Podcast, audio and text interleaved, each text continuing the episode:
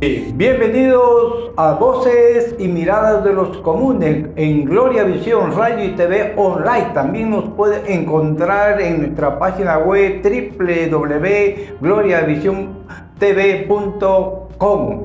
Y como siempre, cada miércoles para tratar temas desde la inflexión del análisis, desde la perspectiva, como decimos siempre, de los comunes, de aquellos que andamos a pie, de que ocupamos, el transporte público, lo que gastamos en la suela, de ellos. Queremos recoger ese punto de vista cada vez más inflexivo de estos acontecimientos nacionales e internacionales.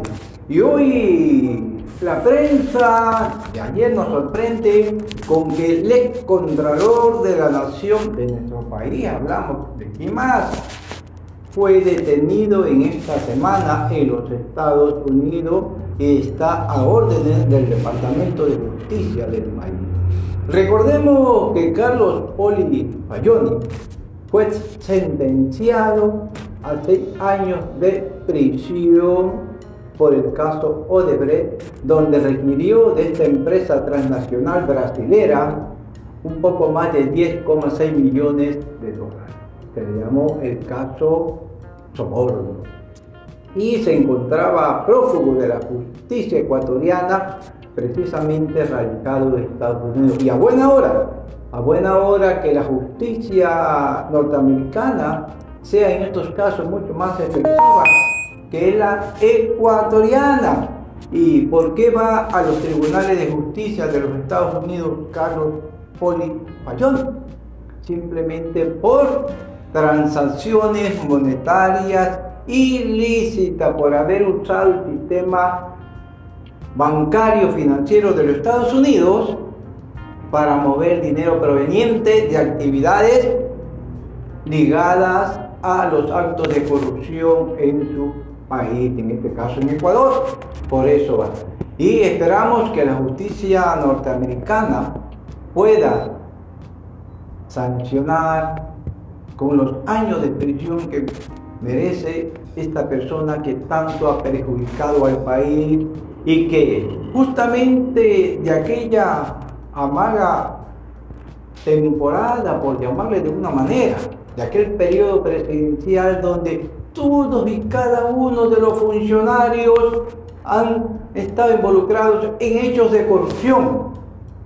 Nos referimos a los últimos 14 años de aquel persona que también se encuentra sentenciada por la justicia y radicada, prófuga en Bélgica. Ustedes ya se imaginarán que a quién nos referimos. Que lamentablemente para muchos políticos del país no le causa vergüenza alguna seguir conversando y pactando con él. Entonces, eso decimos nosotros el doble rasero.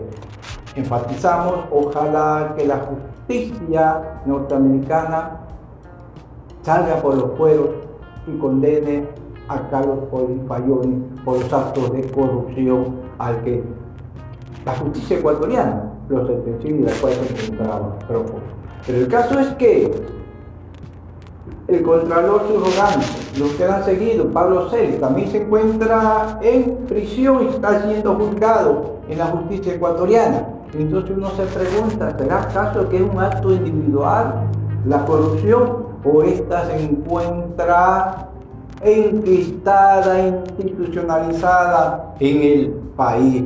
Y por lo tanto hay que ajustar las normas legales constitucionales hay que transparentar el sistema de justicia del país que definitivamente no funciona y solo se deja vencer por verdes y verdes razones.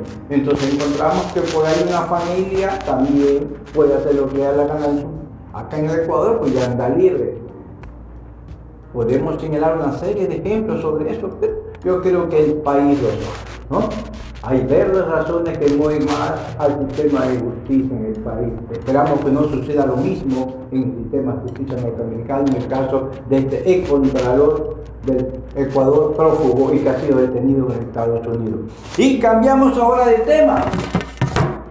Queremos primero expresar nuestra solidaridad con la periodista, nuestra par, colega profesional, Moncada, que en días anteriores, realizó una investigación periodística que expuso posibles irregularidades por parte del ex cónyuge de la alcaldesa de la ciudad de Guayaquil, la abogada Cintia Viteri. El señor Joaquín Villamar dice la investigación periodística de nuestra colega Moscada, compró 90 mil metros cúbicos o 9 hectáreas en las áreas anexas al aeropuerto próximo de Guayaquil, en el sector del Daulá.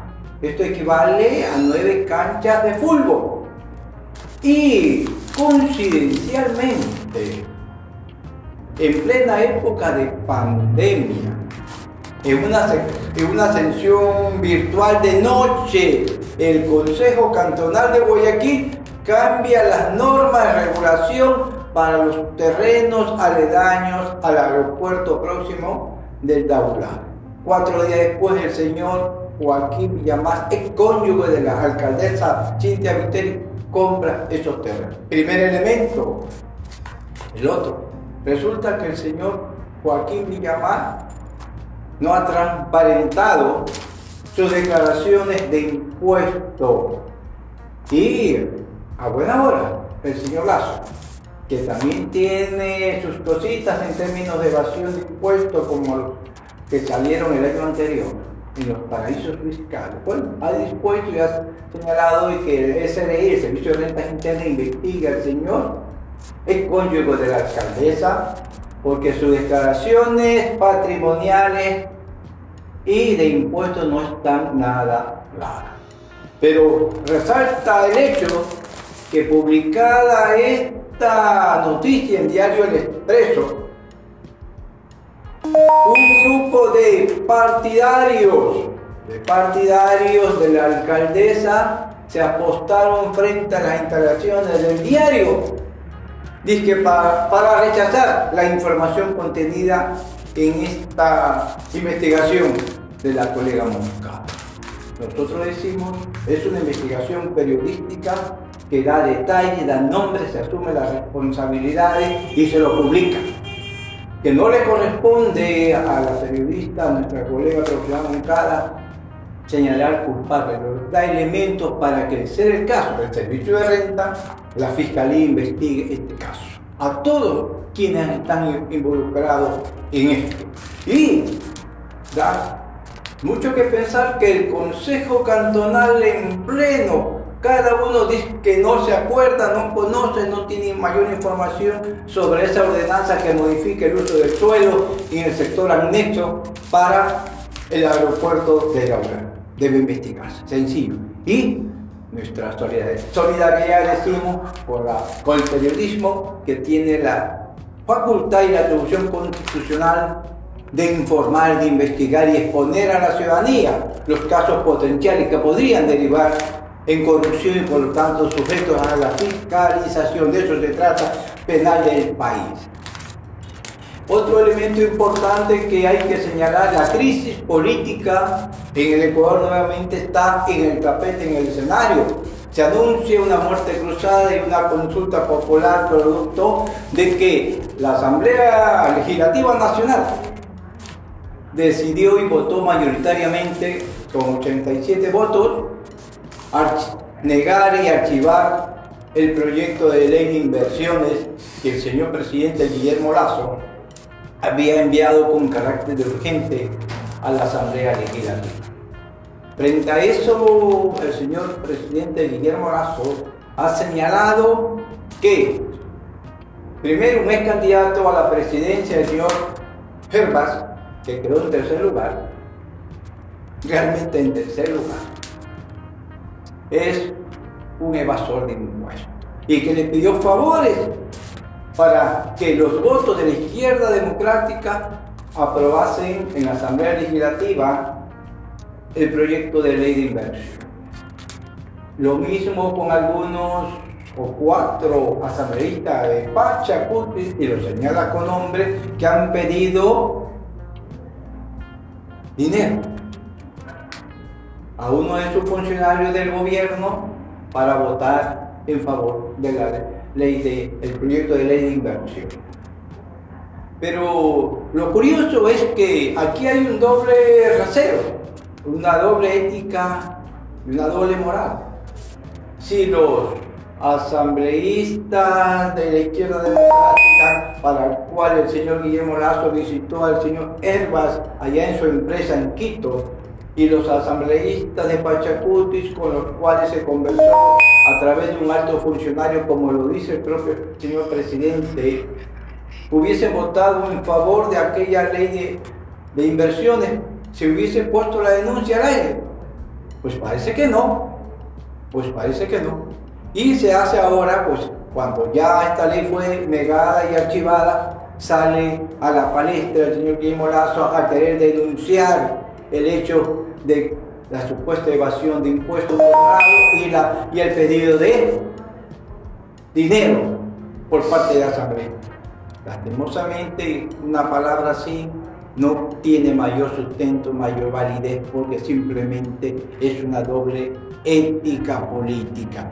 Y frente a esto el señor Lazo dice, vamos, Vamos, posiblemente por ahí algunos de sus voceros, y acaba de renunciar la ministra de Gobierno, Alexandra Vela, diciendo que la muerte cruzada para ella es la medida política importante y trascendente para cambiar la política del país. Señala también que la Asamblea Legislativa es el principal obstáculo para el desarrollo del Ecuador la Asamblea Legislativa, nuestra consideración. Lo hemos dicho en otros programas, es el órgano político en el cual tienen que procesarse todas las diferencias en función del quehacer institucional del país, en función de las políticas públicas, en función de las inversiones, y ahí va a ver las diferencias. Entonces no puede ser señalada simplemente como el mayor obstáculo diálogos, acuerdos son pertinentes en la Asamblea Legislativa en función de los intereses nacionales.